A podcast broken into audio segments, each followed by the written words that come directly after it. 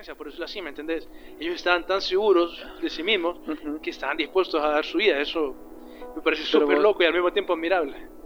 Pero, pero vos crees de que eso sea como un peligro porque ahí entramos como a, la, a veces cosas extremistas, o de que vos decís, yo me muero por esta filosofía y no me importa lo que le pase a las otras personas, pero esto es lo que yo creo y así.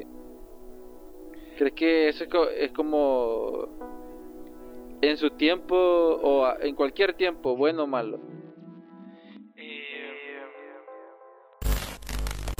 Hola amigos, ¿cómo están? Antes de empezar, acaban de escuchar lo último que hablamos del episodio anterior. Entonces, en esta tercera parte de cultos y sectas, vamos a seguir con esa idea de que de, de, lo que estábamos hablando con Darío. Entonces, relájense, entren en el estado de enigma y disfruten toda esta conversación. Mayday, mayday, Ellos nos observan.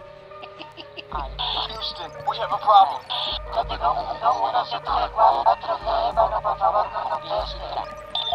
por favor, Archivos Enigma, Honduras. Es hora de los archivos Enigma.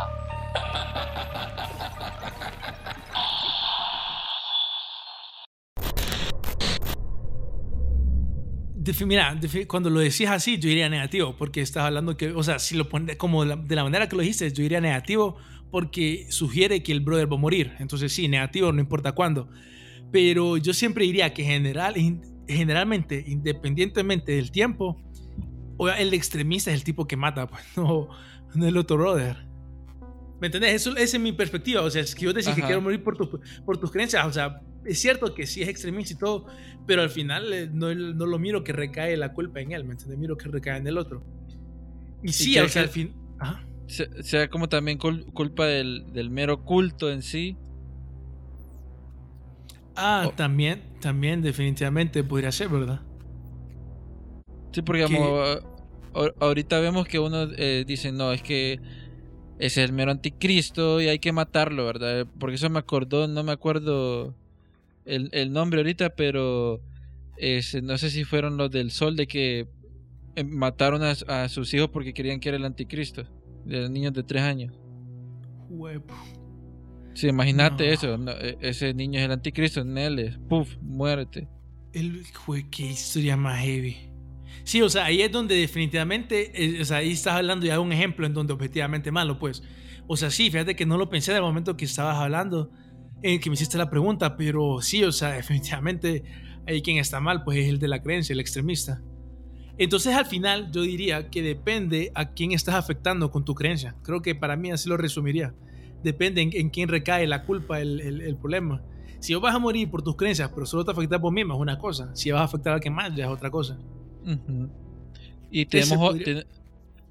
sí, también es un punto y tenemos otros, ¿verdad? Por ejemplo, que están muy relacionados.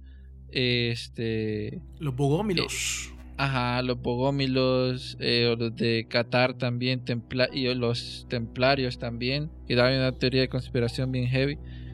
Los franquicianos. Que ese es heavy también.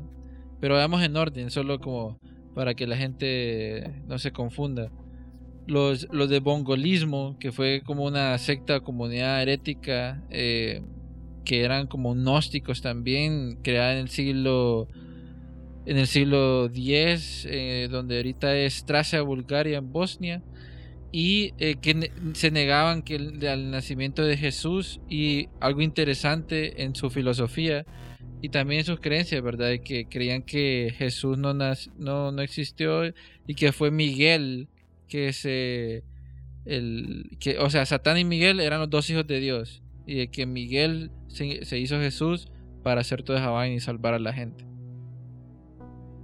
¿De dónde sacan estas ideas?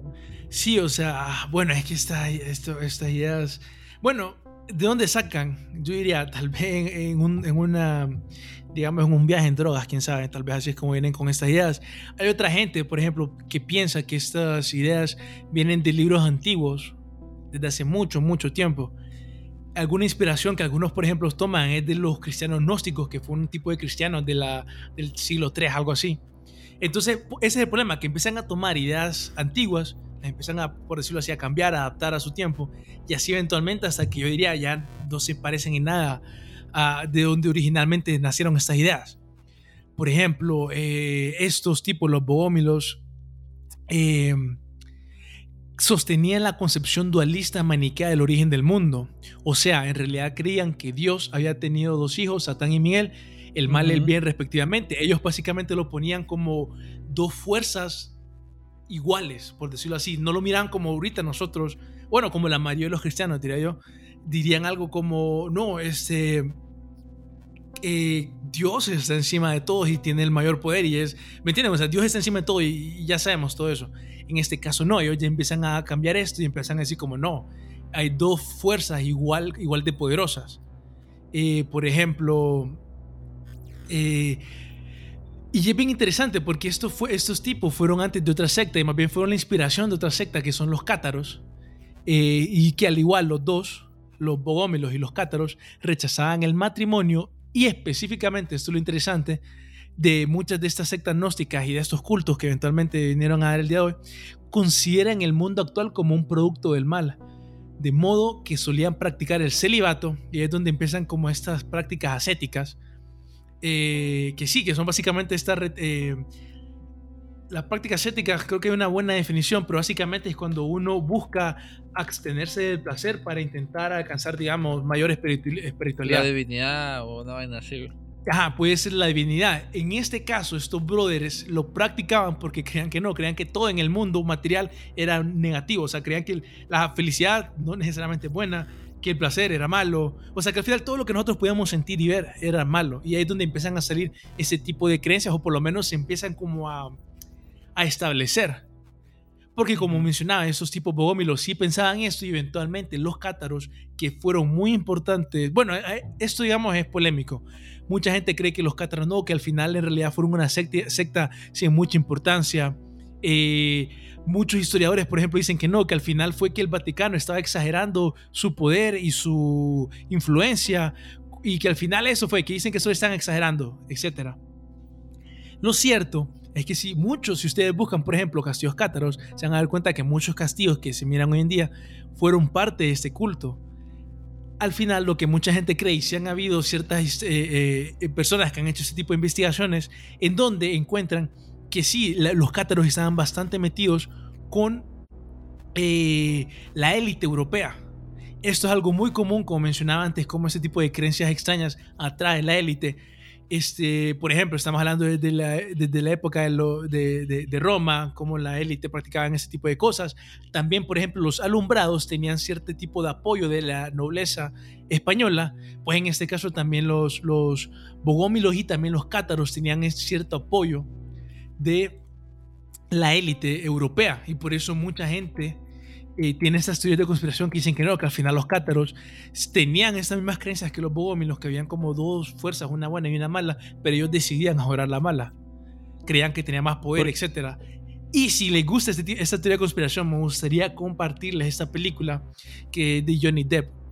Es la mejor película, básicamente, para ejemplificar eso, que creo que la, la escena final la graban en un castillo cátaro, en, Francia o algo así, o en Suiza. Se llama La Última Puerta o The Ninth Gate es de Johnny Depp.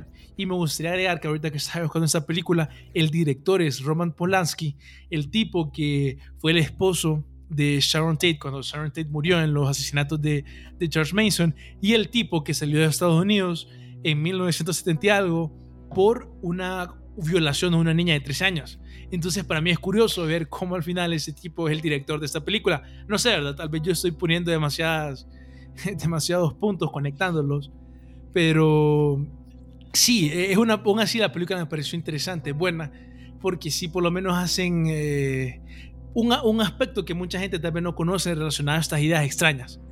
Eh, no sé, Jan, si tenés algo que quieres compartir de los cátaros, porque bueno, sí hay, me gustaría compartir ciertas ideas extrañas que ellos también eh, tenían. No, fíjate que no, ahorita con los cátaros no, pero eso que mencionabas digo que no es coincidencia eso de la película. A veces uno dice, no, es que se le salió o tiene una oportunidad de trabajo. Es mentira, nada de eso. Utilizan a Hollywood siempre como una ventana para vender lo que es nuevas culturas, nuevas creencias, nuevas religiones, etcétera, y es la principal puerta igual, igual las redes. Sí, creo que mucha gente está de acuerdo con vos. Y la verdad es que hay mucha evidencia como para tratar de respaldar tu idea. Eh, y por lo cual sí hay que tener cuidado. Esa película, por ejemplo, también hay que tener cuidado. No me gustaría estar recomendando algo que no. Entonces me gustaría también deshacerme de la culpa. Así que no la miren. Ah, no, Pero ¿Qué, es eso? No, que, la miren y después nos digan si les lavan el cerebro, ¿no? No, sí, la verdad es que no, no es tan... Sí, es seria la película. Eso es como lo, diferente en ese, en ese género, creo yo. Y qué bueno, para seguir expandiendo... va a ser después. Adorando a eh, los hackers, los números. Eh, no, mira, es muy loco eso, la verdad. Ningún culto, ningún culto. Eh, mira, siguiendo con esta idea de locas cátaros, ellos tenían esta idea de, dos dioses al final, o dos principios deísticos, que uno era bueno, uno era malo. Y ese era un punto de, crítica de los, de los, católicos, obviamente, la iglesia católica. los cátaros creían que el Dios bueno era el Dios del Nuevo Testamento, creador del, um, reino espiritual, y al mismo tiempo crean que el Dios malo era el Dios del Antiguo Testamento, creador del mundo físico, quienes los cátaros identificaban con el pecado, perdón, con, con Satanás, lo identificaban con Satanás. Entonces ahí de nuevo están esta idea de que sí, que esos tipos tenían esta idea de dos dioses y que al final la gente cree que adoraban al Dios que, a Satanás, pues al Dios que no, que nosotros no apoyamos. Otra idea loca de los cátaros es que ellos creían que el espíritu humano era asexual y que en realidad el espíritu, o sea, que el espíritu era un ángel asexual atrapado en el reino material del bien y el mal, destinado a ser reencarnado hasta que alcanzaran la salvación a través del consolamentum, una forma de bautismo, de bautismo, perdón, eh, ejecutada cuando la muerte está a punto de ocurrir cuando ellos eh, regresan al Dios bueno. Esa era como la, la, idea locas, que es donde estaba eso de que ellos practicaban el ascetismo. Ellos, eh, como el, placer y todo eso, lo relacionaban con el mundo material. Entonces decían como, no, teníamos que escapar del mundo material y entonces creían más en el mundo espiritual, que entonces se creían más en cosas como paz, eh, ser bueno, felicidad y ese tipo de cosas. Ahí estas son como las sectas, digamos, que que empezaron a separarse del cristianismo. Pero si hay una, Jan, que a mí, yo pienso siempre que investigo un poquito de esto, digo yo, ¿cómo es que estos tipos eran considerados cristianos? Siempre me impresiona. Aunque no, obviamente sí tenían su, su, eh, sus partes, sus actitudes, eran los templarios. Sí, gran, gran teoría de conspiración alrededor de los templarios y hasta un montón de películas se han hecho de estos personajes. Pero ¿qué tenés ahí? Porque también están, eh, por ejemplo, el franquiciano y sabatianos que o sea, es súper raro que, que la gente se cree que son mesías, ¿verdad? Que se autoproclaman mesías. Uy, sí, han habido un montón de esos que se autoproclaman mesías. Y bueno, han habido grupos, por ejemplo, que se creen como algún tipo de mesías. Yo diría, por ejemplo, los templarios irían en ellos. Y que bueno, para recalcar un poquito, este tipo, este grupo eh, nace debido a la necesidad de recuperar, digamos, Jerusalén, de asegurar la, el, um, el camino comercial, digamos, hacia Jerusalén con Europa, etcétera entonces nace este grupo de mercenarios que tenían este claro objetivo, pero que eventualmente, ya para la parte, digamos, jugosa, la teoría de conspiración, eh, ya cuando ellos tienen el poder, ellos quedan como, ok, ya tenemos el poder, ¿qué onda? ¿Será que lo dejamos? Pues obviamente no necesariamente ese es el caso. Y sí, la verdad es que ellos, aunque ya no se tenía tanto esa necesidad, siempre seguían ahí, digamos, ellos existiendo. Pues los templarios, esta teoría de conspiración que a mí me parece bien loca, bien interesante y que al final, eh, digamos que sería como la verdadera historia de Illuminati. Imagínate eso. Ya mucha gente habla de que existen los Illuminati, pero al final no hay como una, una historia, por decirlo así, súper larga. Si quieren una historia súper larga de quién podría ser los Illuminati, pues bueno, lo más seguro habrán, alguna vez se han encontrado con los templarios. Hay muchas razones por las cuales la gente los asocia con eso. Pues para empezar a hablar un poco de estas ideas locas de los, locas de los templarios, está, está, bueno, los templarios sí fueron al final desterrados por el Vaticano y está esta idea que es polémica de la verdadera razón por la cual fue. Y bueno, la, digamos que la teoría conspiranoica, de la verdadera razón es porque estos tipos empezaron a hacerle culto o adoración a Baphomet, que es una entidad que al final, de nuevo, la gente dice, no, tal vez estas entidades son las mismas del Antiguo Testamento, quién sabe. Eh, Baphomet, que está, por ejemplo, relacionado a Pan, que también, por ejemplo, mucha gente lo podría asociar a Baal, porque tienen, de nuevo, el dios de la fertilidad y el mismo tipo de adoración, etc. Entonces, al final, podríamos decir que Baal, o un dios parecido a Baal, fue posiblemente adorado por los templarios y se dice que es porque los templarios cuando empezaron en sus cruzadas empezaron a obtener un montón de tesoros los cuales incluían textos perdidos textos escondidos así ocultos digamos y empezaron a leerlos y empezaron a encontrar estas antiguas deidades estos antiguos eh, ídolos falsos digamos entonces ¿a qué teoría de conspiración quiero llegar? Digamos que los templarios empezaron a tener contacto con estos demonios, y los demonios les empezaron a decir, si quieres conseguir poder y etcétera, tenés que hacer lo que nosotros digamos. Y entonces ahí está esa teoría de conspiración que habla de la creación del país de Suecia, perdón, de Suiza. Sí, qué error, lo siento Suecia. Suiza, son países muy diferentes. Ahí podemos eh, ver específicamente por qué. Se dice que durante ese tiempo, antes en, en, en, en, en el, lo que ahora es Suiza, antes era parte del antiguo del Imperio Romano, que antes en la, en la Edad Media Europea no era ningún país, entonces que ciertos miembros de los templarios, al ver de que ya el, que tal vez en Europa, el Vaticano, etcétera, tal vez les hacían algo para que ellos perdieran su poder, entonces ellos empezaron a ver cómo iban a guardar su poder por más tiempo. Entonces ahí viene, dicen ellos que se fueron a lo que son las ciudades de, de Suiza. Ustedes van a ver, son como tres brothers los que crearon Suiza. Eh, hay uno principal, etcétera, que es como considerado el, el fundador. Pero al final, eh, Suiza queda dividida en regiones. Esas regiones, eh, es bien curioso también la ubicación de Suiza, eh, las regiones que fueron divididas. También, hoy Suiza tiene como ocho diferentes regiones. Es bien interesante el país de Suiza. Por eso también es uno de los uh -huh. países europeos que más tiene apoyo, por ejemplo, a las armas. Tiene más armas per cápita que muchos países europeos. Eh, tiene un sistema democrático bien interesante, etcétera. Pero se dice que al final esta, esta necesidad de Suiza para operar así fue más que todo debido a esta teoría de conspiración que fueron los templarios quienes crearon, eh, empezaron a sentarse en, este, en esta región, ya que era región en donde en los bosques, como en, la, en el norte, digamos, tenía eh, conexión con los antiguos cultos teutónicos de, de digamos, de, de, esa zona, o sea, de, de, esos antiguos cultos paganos también. Entonces al final era un punto donde un montón de diferentes eh, culturas estaban interseccionando. También se dice que ahí en, esa, en los montes, de, de, en las montañas de Suiza, mucho, un montón de adoración también pagana. Y pues con la conspiración que les quiero llegar es que se dice que Suiza, al final los templarios han logrado eh, mantenerse a través de Suiza y por eso es que Suiza es el país que es con todo el poder que tiene. Hay mucha gente que dice, ok, aparte de ver como las conexiones de la nobleza que, que han ido, por ejemplo, ahí, las conexiones, por ejemplo, de las familias de los Medici, que son la, la nobleza negra, como las conexiones que ha tenido con, con la nobleza de, de, de, Suiza, con el país de Suiza. Pues al final la gente lo que empieza a, a, por decirlo así, como a conectar puntos y empieza a decir, ok, al final Suiza eh, son los antiguos templarios. Y empieza a decir como hechos que obviamente a mucha gente no los va a convencer, pero a mí siempre me han parecido uh -huh. como bien curiosos. Como por sí. ejemplo, la bandera de Suiza es el logo de los templarios, solo que el, el, lo inverso, invertido pues. Eh, uno es una cruz eh, blanca, roja, la otra es lo mismo, solo que al revés, los mismos colores. Muy parecido.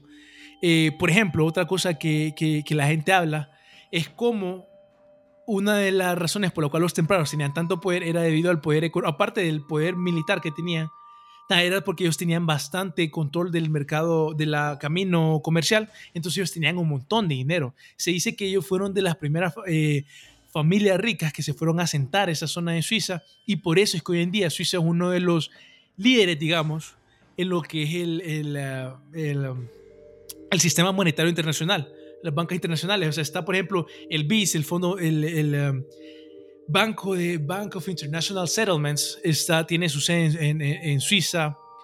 Eh, los templarios también, en la historia, ellos literalmente como organización fueron el primer banco internacional en la Edad Media, porque tenían de nuevo ese poder y el capital y, y las, las fuerzas privadas.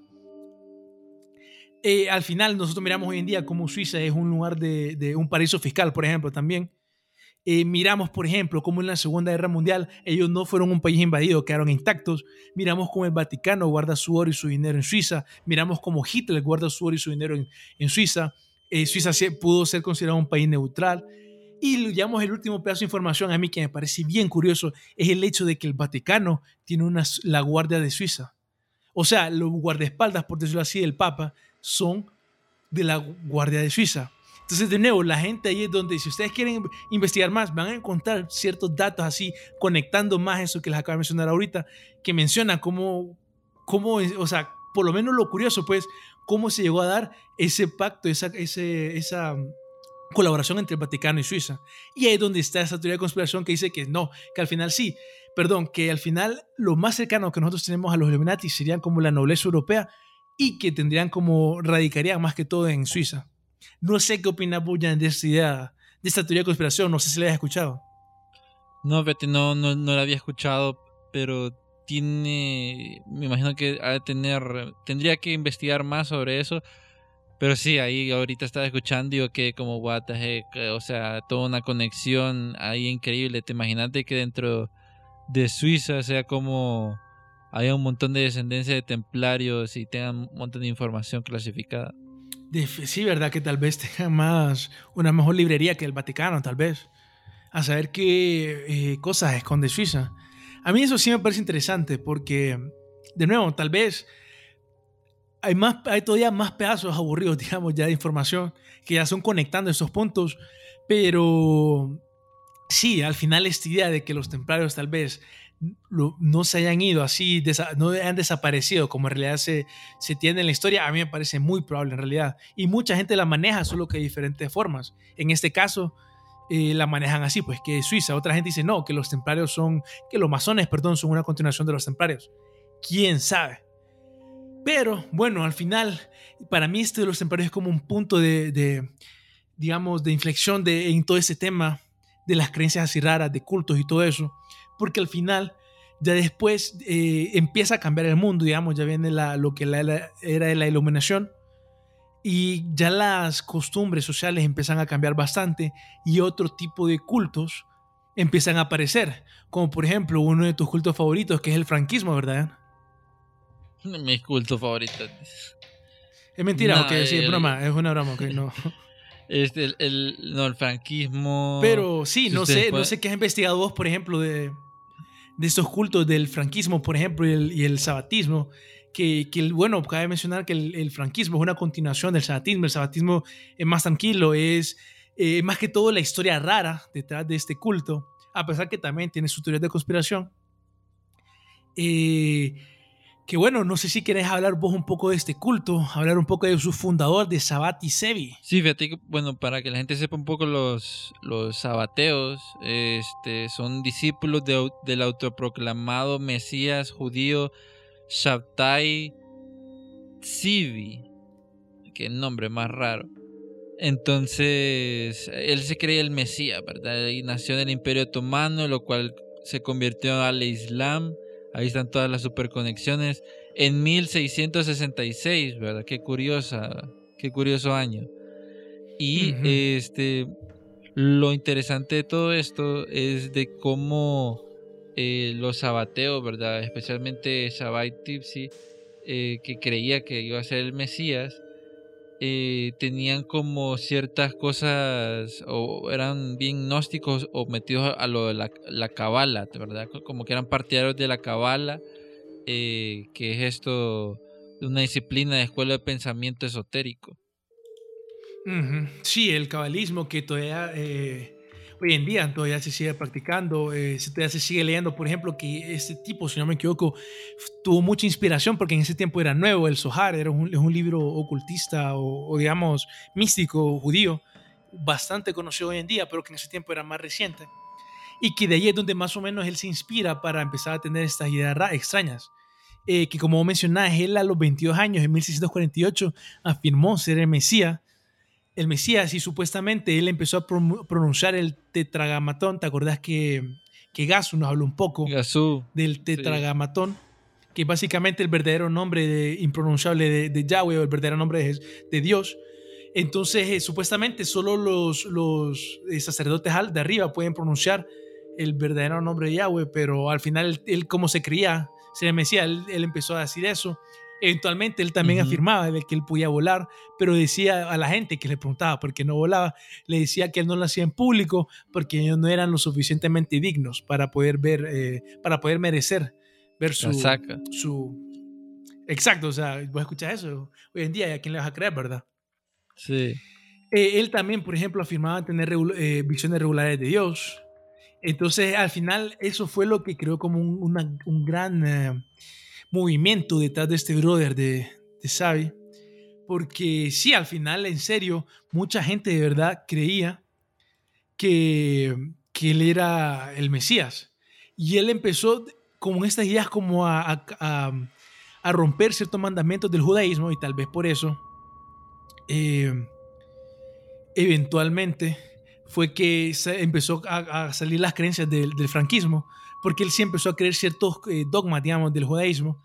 Y por eso es que al final toda esa historia de, de, de Xavi es uno de los peores eh, historias de, o más catastróficas, digamos, de falso mesías en la historia judía, porque un tercio del mundo judío fue atrapado por el fervor, vendieron sus casas y negocios y se reubicaron en Tierra Santa en previsión de la redención, debido a que este brother de Sevi les decía que, le- que ya estaba, que ya el, el, la- Ya el venía. prometido Mesías judío, eh, judío estaba regresando, entonces ya le iban a, a tener lo que los judíos creen que le va a pasar cuando lleguen eso, pues.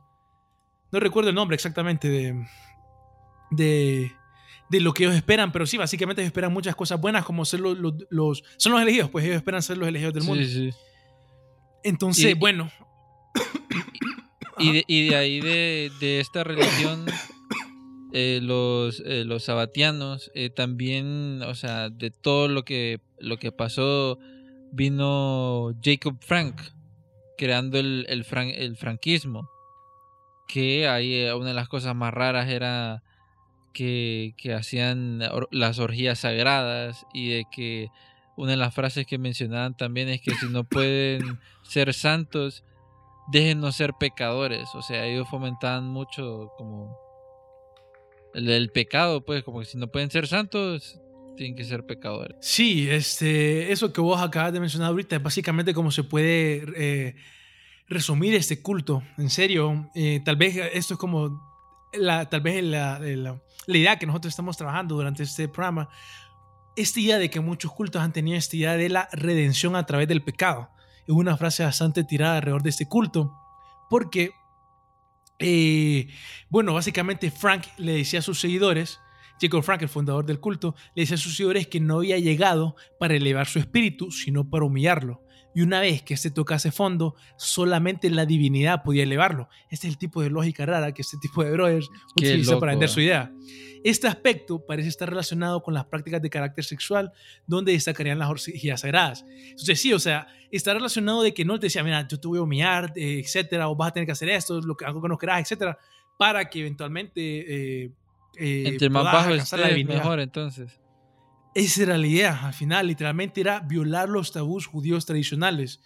Eh, por ejemplo, eh, o sea, al final es eso, pues que no tomamos con la idea eh, loca de, de las orgías, pero en sí era como todo lo que se ha pecado, todo lo que fuera un tabú judío.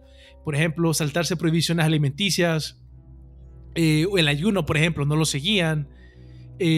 Algunas corrientes pues, sabateas, este, sí, eventualmente eh, ya no respetaban pues básicamente todo lo que era el judaísmo y a buscaban cómo eh, ofenderlo, por decirlo así, buscaban cómo transgredir mediante el acto carnal y el deseo físico cualquier moralidad o código. Eh, dentro del contexto judío correspondería a un acto de pecado y se trataba de una acción rupturista. Entonces al final ellos creían que buscaban a propósito romper todas las leyes judías para poder alcanzar esa divinidad que les prometía este brother. Yo sé que es una idea bien extraña, pero bueno, que todavía no hemos tocado tanto un montón de cultos, como yo me imagino, el culto de Nexium. Este es el tipo de cosas que ha de prometer salvación a través del pecado. Y hayan habido a lo largo de la historia un montón de cultos que sí promueven ese tipo de ideas, ya sea solo por puro placer o tal vez con otro motivo más nefastos, como por ejemplo el Hellfire Club, que... eh, Contanos Para más de ese, porque, porque ese no, no, no pude encontrar, no, no, no llegué a investigar más.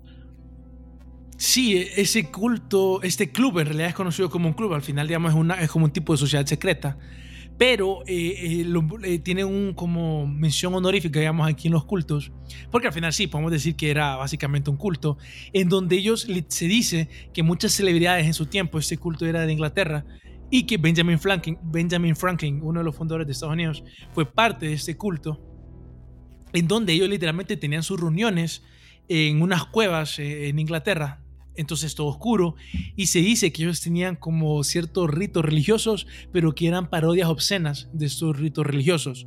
Y que básicamente esto era como un placer para estos tipos que eran considerados élites. Estoy hablando de, de po- de- de poetas, pues muchos poetas y escritores en su tiempo se dicen que eran miembros de este club. Eh, por ejemplo, eh, se eh, más que todo se dicen que eran paganos. Esto al final son historias así contadas a través de, eh, de boca en boca porque no, no Sí, es como sí, que sí. coescrito algo. Se dice que adoraban a Bacchus y a Venus, deidades romanas, y que casi hasta hacían eh, sacrificios públicos. Eh, al final ellos sí tenían, por ejemplo, orgías así en honor a estos dioses.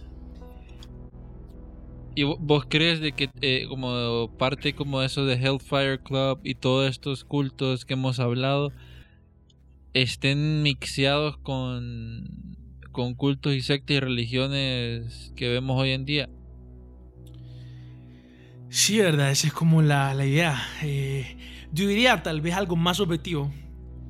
Tú, para la respuesta a tu pregunta, yo diría que no, porque no lo sé. Pero algo que sí me parece que puedes hacer la afirmación es que las ideas se han sobrevivido, pues. Que esa idea, eh, por ejemplo, sí creo que han- hay personas que creen en, en la salvación a través del pecado, definitivamente, eh, en cultos hoy en día. Eh, a veces puede ser solo como el aspecto de mofa también, que eso sale en esta película de Ninth Gate, como, como que tiene un poder. Eh, este club, por ejemplo, de Hellfire se dice que llevaba prostitutas y las vestía como monjas. Y que al final obviamente hacían como tipo de eucaristías así en mofas. En, en- estos cultos y que al final eran como rituales así para burlarse, que eran pornográficos en naturaleza y que al final todos estaban bien bolos, o sea, todos estaban bien tomados. Eh, y sí, eso es como algo que, que me parece bien como para ir terminando este programa, porque se mira como siempre, de nuevo, estas prácticas raras de la élite. Y sí, que siempre ha sido la élite también, que por alguna razón han estado como involucrados, ¿verdad? En este tipo de, de actos. Por lo menos se mira claramente en Hellfire Club, otro tipo de culto o sociedad secreta que nosotros podemos analizar, que es también parecida y que es muy interesante, y creo que con esa terminaremos, ¿verdad, Jan? Que son los Sí. Illuminati de Bavaria. Sí, los Illuminati S- que, que lo hablamos en el episodio 108 también con nuestros amigos de Entre Copas. Pero cómo inicia, como también, eh, como bien, como de la estructura de un culto, ¿verdad? De que se sale de otro, porque eh, sale de los masones y reclutando y haciendo este grupo como para desafiar a la iglesia también. Y siempre son de élite, siempre, son las- los Illuminati siempre eran de élite, o son. Sí, sí, definitivamente. Eso es como lo raro, pues, como la conexión, porque esos manes de los Illuminati al final eran personas todas estudiadas en un tiempo que no era tan fácil. Sí, al final se buscaban hacer como networking o socialización con personas grandes de la élite que eventualmente, eh, sí creo yo, tuvo algún impacto para uno de los objetivos autoproclamados de los Illuminati, que era deshacerse de la monarquía del mundo en ese tiempo. Al final, tal vez era algo inevitable, pero sea, digamos, tal vez la conciencia o no, de que ya no existan monarquías hoy en día. Tal vez era algo parte inevitable de la evolución, quién sabe. ¿Y vos crees? Pero, Espérame, ¿vo- vo- ¿vos, crees que... eh, porque está la teoría de que los Illuminati se disolvieron este, cuando la iglesia y no sé quién más dijo que se disolvieran. ¿Vos crees de que los Illuminati es así el nombre? O sea, la idea existe, pero bajo otros tipos de nombres ocultos que ya conocemos, pero que no les ponemos atención y que esos son los verdaderos Illuminati. Verdad, imagínate como el mejor, la mejor forma de esconderte es a plena vista, dicen algunos. Tal vez algo como el Foro Económico Mundial. No, no sé, fíjate, sí, mucha gente tiene esa idea de que los Illuminati al final existen con otro nombre. Eh, hay un montón de organizaciones que nosotros podríamos decir, pero al final sería pura especulación. Algo que no es tan especulativo para sugerir tu idea es el hecho de que se encontraron en los documentos oficiales un documento de Adam Weishaupt donde se decía, si nos llegan a encontrar, no importa, volvemos a la oscuridad y nos cambiamos de nombre y cheque, y seguimos siguiendo, intentando con el plan. Entonces mucha gente sí cree que al final sí lograron, eh, eh, cuando ya los encontraron, simplemente se cambiaron de nombre y cheque, ya. Hay otro punto que me gustaría solo mencionarlo como en relación a, a, los cultos que acabamos de ver del, de los sabatianos y, el franquismo cuando ese tipo de, de, Sevi se convierte al Islam. Pues fíjate que aún así, aunque al final se convierte al Islam, entonces muchas, los cristianos, por ejemplo, y los musulmanes se empezaron a burlar de, de las personas que creían en él, que era el Mesías. Entonces, eh, al final, eh, mucha gente aún así lo siguió apoyando y porque ellos creían que también eso lo tomaron como una señal para entender como, ah, ok, esto es una señal de nuestro Mesías que tenemos que esconder nuestro, nuestro, nuestras creencias, nuestro culto, nuestra ideología, que es ser franquista, sabatiano, por ejemplo. Y al final pasó la historia también parecida con, con el otro brother de Jacob Frank, él afirmó ser la reencarnación de, de Sabatan Sevi el fundador, fundador de los sabatianos, y que al final también él se convierte al cristianismo, si no me equivoco, entonces pasa algo igual, en donde la gente lo toma como un tipo de señal para decir como, ah, ok, entonces es de esconder nuestras creencias verdaderas hasta que ya sea apropiado sacarlas.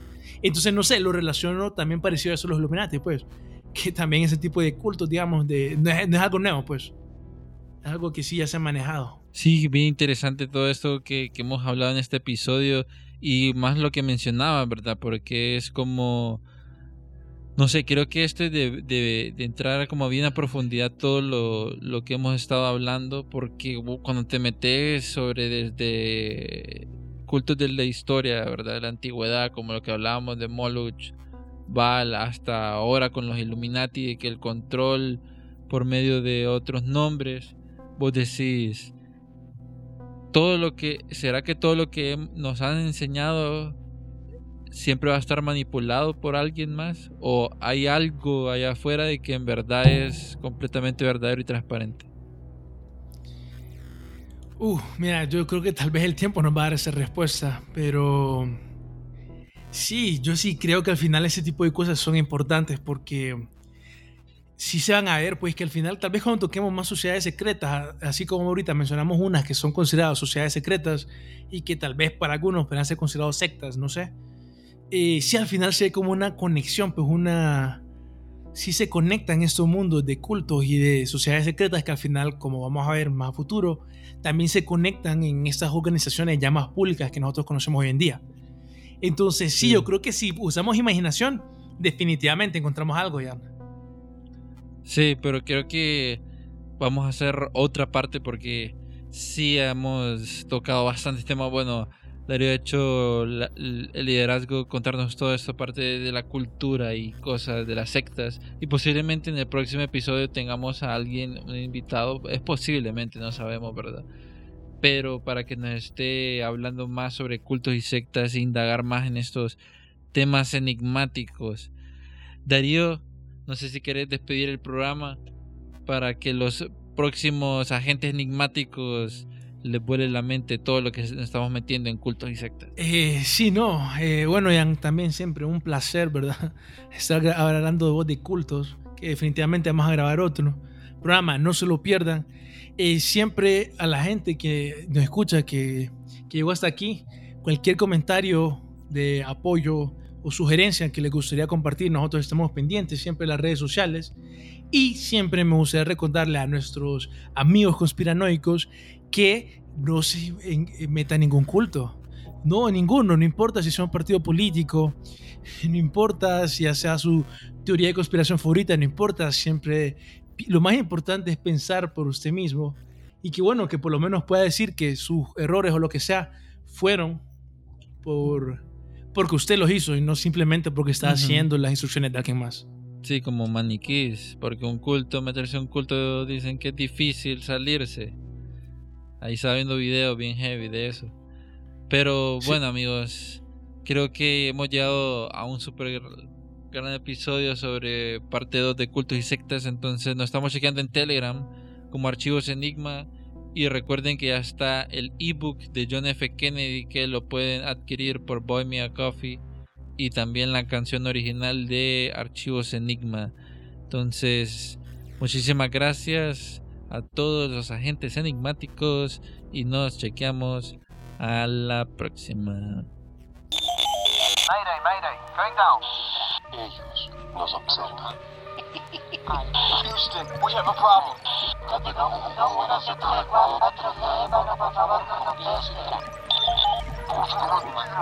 Archivos Enigma, Honduras.